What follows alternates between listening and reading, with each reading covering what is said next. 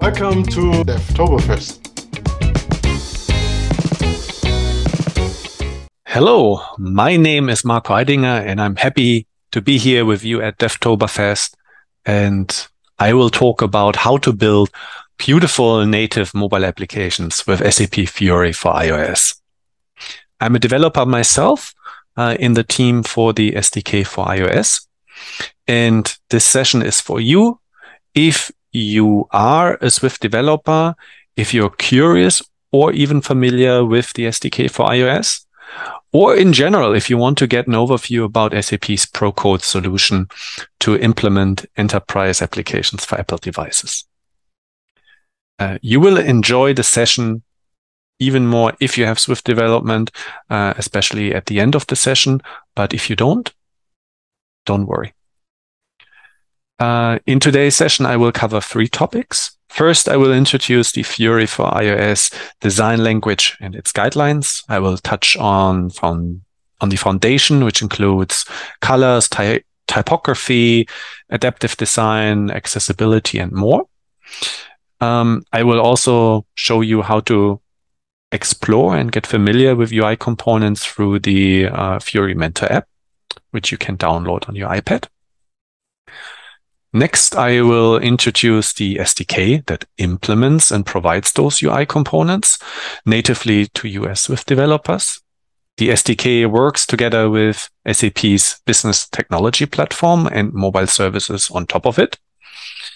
I won't go too much into detail, but I will definitely uh, show you tooling that allows you to generate a fully functional application without writing a single line of code. But more importantly, I will then show you how to get most out of the SDK by reusing the uh, UI components, which comes with it. Therefore, I will spend a good part of the session in Xcode. My goal is to familiarize you with the SDK APIs and how to best use the reusable UI components. I will do this last part with examples. Um, definitely, I will show you the object card view, which is new in version 8.0. And if we have time, I will show you how to incorporate the what's new component into the onboarding flow so that you can inform your users about new and important functionality when they onboard the app. So First topic, Fiori for iOS design language and guidelines. And for this, I even might switch directly to the Fiori Mentor app application. And let me try to share my iPad for this, uh, uh, for this purpose. And I have this here connected. Okay. So the Fiori Mentor app you can download from the App Store on your iPad. And what it does, it gives you information about the Fiori for iOS design guidelines for the visual design part, as well as you can explore the UI components. So talking about uh, colors first is that you can see that the um, color scheme is derived from the new Fiori Horizon theme, which you might know from your SAP web development. And you can um, browse through the semantic colors in light mode and in dark mode. And for typography, you see that the, since version 7.0, the new primary font uh, is called Sub 72. These new font styles use the iOS system text styles and support uh, dynamic types to enable accessibility features. Um, in general, I would really emphasize that um, you can create applications for all sorts of people with all sorts of disabilities uh, because our components defined by the Fiori for iOS design guidelines and implemented by the SDK um, are flexible, adapt to different screen sizes, and support a wide range of uh, text sizes. So let's have a look at one of the UI components. Uh, let's take chart card. And we see here a live preview on top. And we can now adapt this live preview. For example, we don't want to preview this as a line chart, but rather to a waterfall. And instead of the subtitle, which says currently in millions of US dollars, we want to have a trend, which is then 33.3% in this case. And we get a nice little triangle that this is an upward trend. And we can also uh, then further play around with the, the properties and the settings. And as a developer, it's really nice that I can click on the export button and the export button shows me the necessary Swift code, which I can copy and paste. And then um, that's the first stepping stone to get familiar with the UI component and then really to integrate this into the application. But at the end, I will show you a really nice trick how to leverage the Xcode preview functionality, which was dramatically improved in Xcode 14 so that you can take the reusable UI components, which are implemented in UIKit, and you can show them in the canvas of Xcode um, by wrapping them into Swift UI. So uh, th that's the big part of the demo later on. So now that we have seen the Fiori Mentor application, um, I want to point out that there are uh, extensive guidelines about the Fiori for iOS design guidelines. You can um, get familiar and read more about its foundation, page types, patterns, and UI components. And especially about the new object card view, which I will use as an example later on, uh, which is a newer version of the object card um, and is a flexible visual container that holds groups of information together. So I will switch back to the presentation and we have seen um, these parts. I have shown you the Fiori Mentor app as I said, you can download it from the App Store. And next part is the SAP BTP SDK for iOS.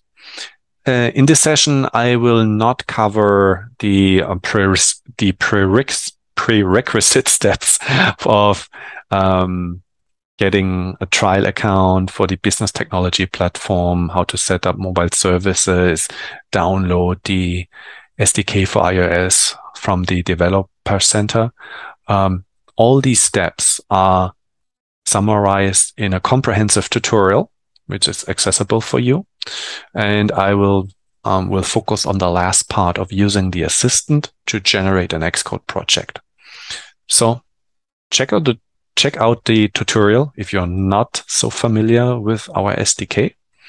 And I will now switch to the assistant. And the assistant is part of the SDK, but it's a Mac OS application which you can run and you can then um, reuse an existing application definition, which you might have in mobile services, or you can create a new application. Um, I have therefore to connect to mobile um, services or to the global account in the BTP, um, which has mobile services on it. I will call this app DevToberfest, comes up demo identifier DevToberfest. These are information relevant uh, in SAP mobile services. I want to point out a new functionality uh, which was introduced with version 9.0, um, customized theming. And there's the capability of exporting your theme information from the UI theme designer, normally accessible from the SAP Launchpad, upload those theme information to SAP mobile services, and then your app can download these theming informations and apply them live to it. Um, I don't think I will show you this, but I will show you the underlying uh, core capability of styling the reusable UI components. And then it will ask me to connect against my uh, BTP account. I might even get two factor authentication. I have expected that. So let me just quickly open on my phone the app, which I have to specify the one-time code. And once authenticated, I can now um, see the OData services associated with my app definition. I have OData services right here because SAP Mobile Services comes with uh, a sample backend to uh, play around so that the assistant can generate a fully functional app. I will choose the um, V2 OData service here, and I can specify if I want to create an online application, which requires network connectivity, or I can choose an offline app where data is stored locally, safely on my device. And then I can work with this data and later on um, upload the Delta information. Um, so I will now create the information in mobile services and then normally the process in the assistant goes further um, with specifying some Xcode information. But to save some time for us, I have already done that. And I will now switch to Xcode, uh, for which I have already generated this project. And you can see that this is an Xcode project um, with a README saying that this application was generated by the assistant and it contains all the necessary code to uh, to run. So let's try this. Let's install this in the simulator and I now switch to the simulator.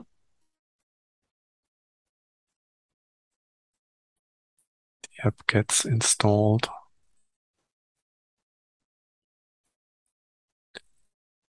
And first we, we are getting greeted with a welcome step, which is one of the predefined onboarding steps you can remove or configure to your liking. And this is intended to greet the user. And actually, I have installed the app. So this is the onboard. This is the restore flow. A user revisits the application. I have specified a passcode for which then information are getting um, protected and encrypted with that. And you can see here all of the entity sets of the sample backend are listed. Uh, I can view all the existing products in the sample backend.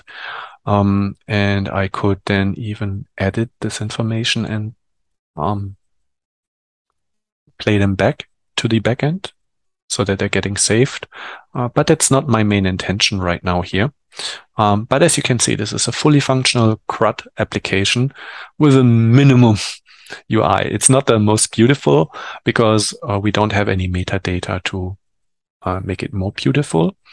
The assistant can generate a CRUD application for any kind of OData service. So for me now, the main idea of this session is to um, get you familiar with how to now use these um, UI components in Xcode. And for this, we will switch back to Xcode and we will create now a new file and let's call this file um, the object card view demo. And we will use capabilities of the SAP framework. And previews are a feature which um, is built in in Xcode, but it relies on Swift UI views. So what we, what I will do right now is to um, implement an, an preview view. And I, I don't want this now here uh, in production code, so I will use uh, a compiler directive only when um, I compile for debug that this code will be used. I will import SwiftUI as a framework from Apple, and then I will create an struct which complies to the preview provider, and I have to um, fulfill the requirements of this uh, protocol. And uh, for this, I will implement the um, computed property previews, which has to return some view of SwiftUI. So in this text, uh, so in this uh, example, I will just add a placeholder to be replaced. And now our project compiles still fine. And what I will do is I will enable now the canvas in Xcode and I can start the preview. And this was uh, revamped in Xcode 14. Now it has uh, live capabilities. So if I now change code, these code changes are getting reflected nearly instantaneously uh, in the canvas. So for example, live changes, we see them here. Wonderful. Now you have to note that uh, SAP Fiori provides reusable UI components built with Apple's UIKit framework, but previews require Swift UI views. So how do we do this? So we have to um, use, for example, UI view controllers uh, in a preview. And for this purpose, we will create now an extension on UI view controller with the idea that we can take any UI view controller and get an representation of it, which can be used in Swift UI. And for a view controller, this is normally done by the UI view controller representable. So this is now a helpful um, extension. And let's also start now with the um, with the view controller, which we want to view. Um, now let's create this one and we will inherit from the FUI form table view controller. And what we can now do is we can replace our preview, this with an UI navigation controller, use the, as a root view controller, we are using the object demo view controller, and we will now call the um, preview property, which is provided by our extension to get, to get this updated here in the canvas. However, we have we have no information yet. So let's change that um, because our view controller is a subclass of FUI form table view controller. We will override the view did load and say, hey, we want to register the FUI object card table view cell, which we then want to use later on. We I will override the table view number of rows in section. I want to just show um, one row.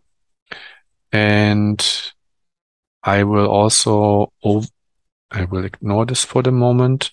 I will override the function table view cell for row at. And let's start by saying we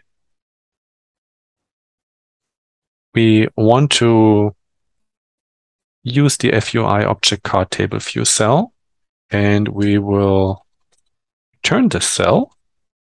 And this should fix the, the crash at least. Um, but it will most likely not show anything because we have not configured the cell yet. So let's do cell and then we can say title and we can use the text property to uh, set a title, Swift UI demo, and because the preview crashed, um, it does not automatically refresh. We have to start it, but once it's started, um, we will see a live preview of that. So that's nice. And let's also add a detailed image view. We are now loading an image from the asset catalog.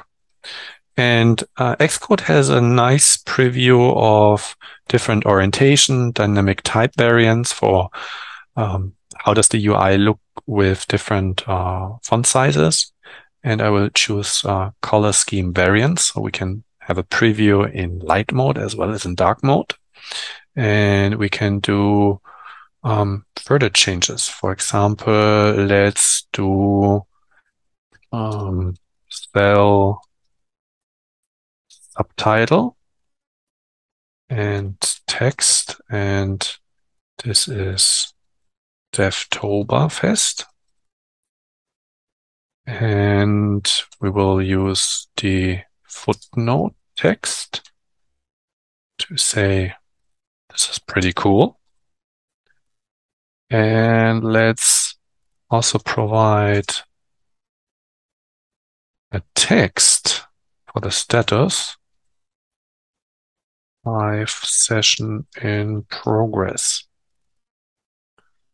Um, and here I would like to point something out. Okay, sometimes the preview, okay, now shows us nicely.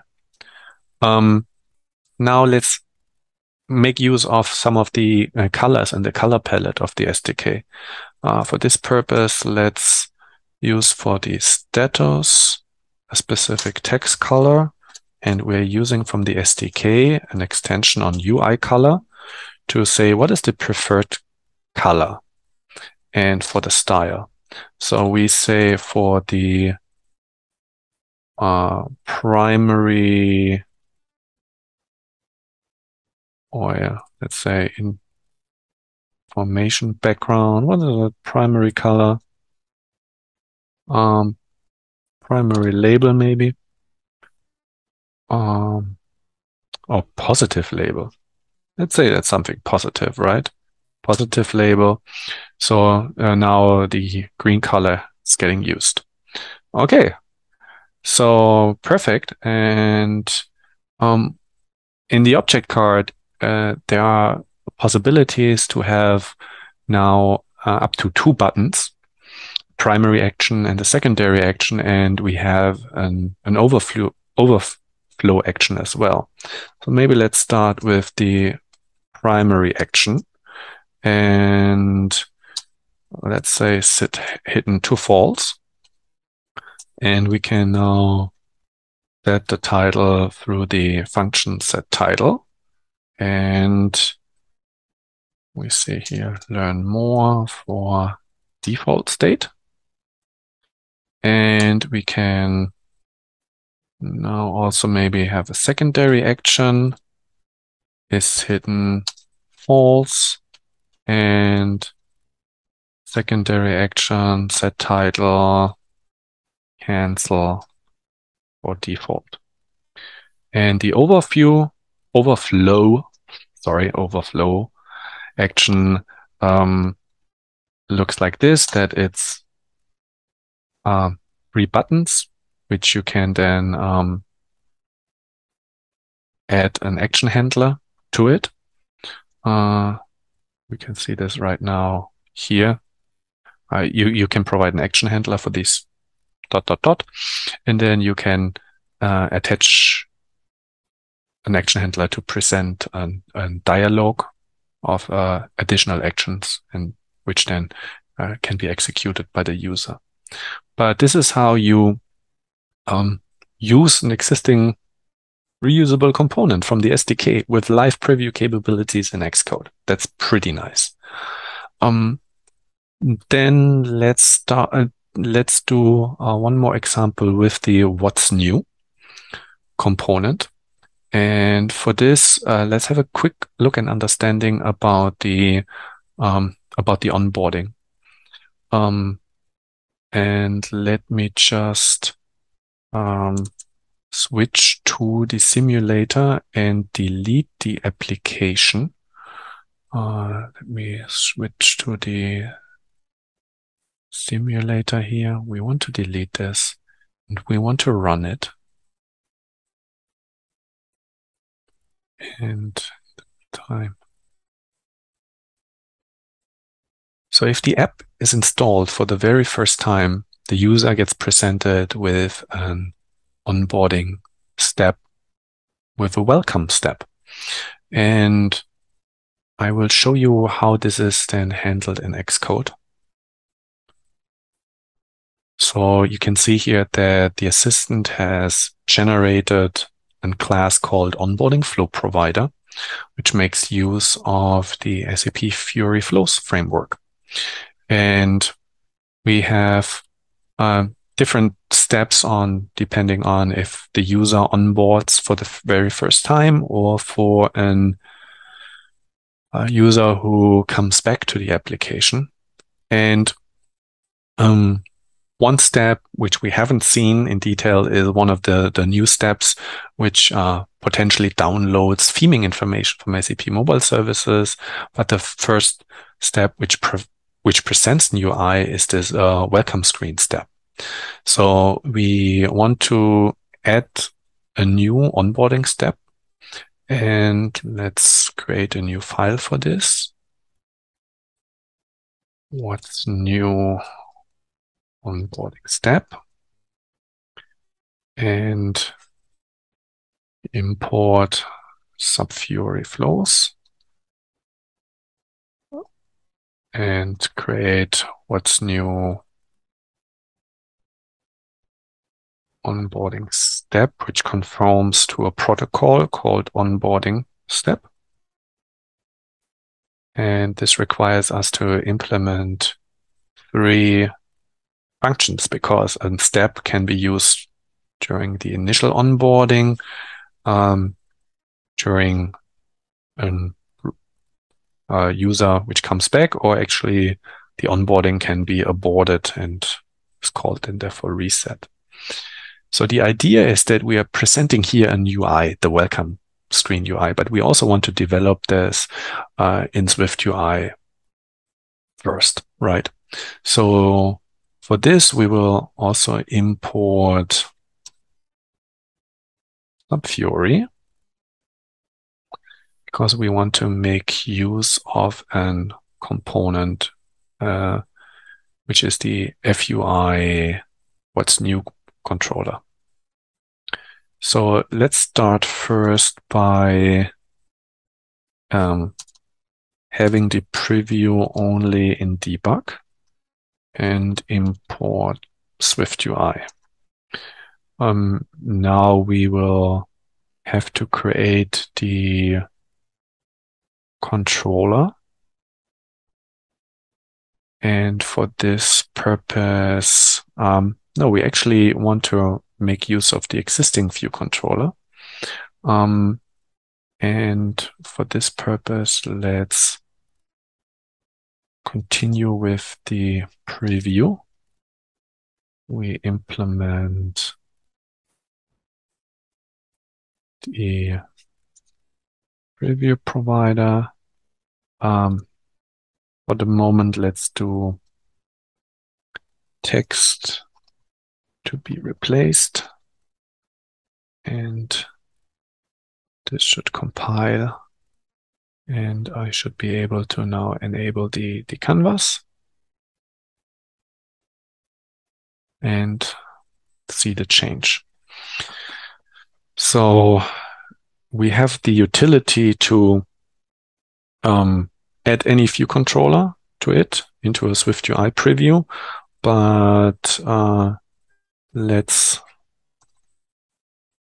um, do this first by saying, okay, we need to create something which, um, if we are familiar with the FUI, what's new view controller is that it requires a data source and a delegate.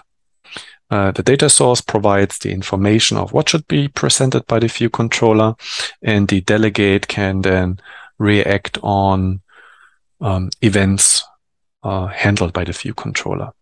So in this case, let's create the the delegate and as well as the uh, as, as well as the data source. And now when the preview should compile, we should see something and I will walk you through that code.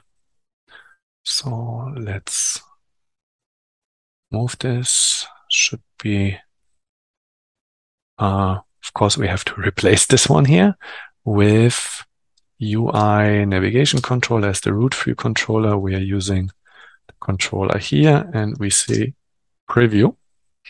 And now we have here an interactive preview and um, let's um, walk through this. Um, the data source I have implemented conforms to the FUI what's new view controller data source and it provide and it returns an array of uh, UI view controllers to be presented. Um, here I have an array of FUI what's new detailed page controllers. And in the initializer of my data source, I create these pages now. The first page, I'm showing the an, an image view here with the title label uh, offline access. And I set the description text view. And I have a second page, which I can now swipe to. And you can see here automatically the uh, view controller handles the text of the button. Um, if it's not the last page, it's um, called next. And on the last one, it says start. Okay. And now we want to use this control um, in our onboarding flow. So what do we have to do to make this happen? Um, one thing is that we um, have to, we would have to create the, like, let's say we only want to uh, have that for, for new users. So we want to create um, a data source, uh, uh, what's new view controller with a data source and delegate. And we are creating them here. So we can just access that. And what's new demo delegate. And we can now uh, create a navigation controller and we can use from the context uh, it is the present presentation delegate to present this view controller. And we um, could handle the optional error situation. Uh, but in this case, let's uh, not care about that uh, for demo purposes. And but now we know that if the uh, if the last step, if start gets pressed, um, the view controller should be dismissed. So how do we do this? We have in our uh, delegate, we have a function for this, did finish flow, but we have not implemented this. So for this purpose, we have to do this. And um, first we have we have to provide an option that the onboarding context and the completion handler can be called. And with this, we can say in the onboarding context, the presentation delegate, we want to dismiss the view controller and we have the optional error here but let's assume this is not the case. And we will then um, have to inform the to the uh, framework for the onboarding that the step is completed. So this is um, done by calling the um, completion handler and say success. We do here a weak self and um now this at least should compile, but we have not set it up yet correctly up here.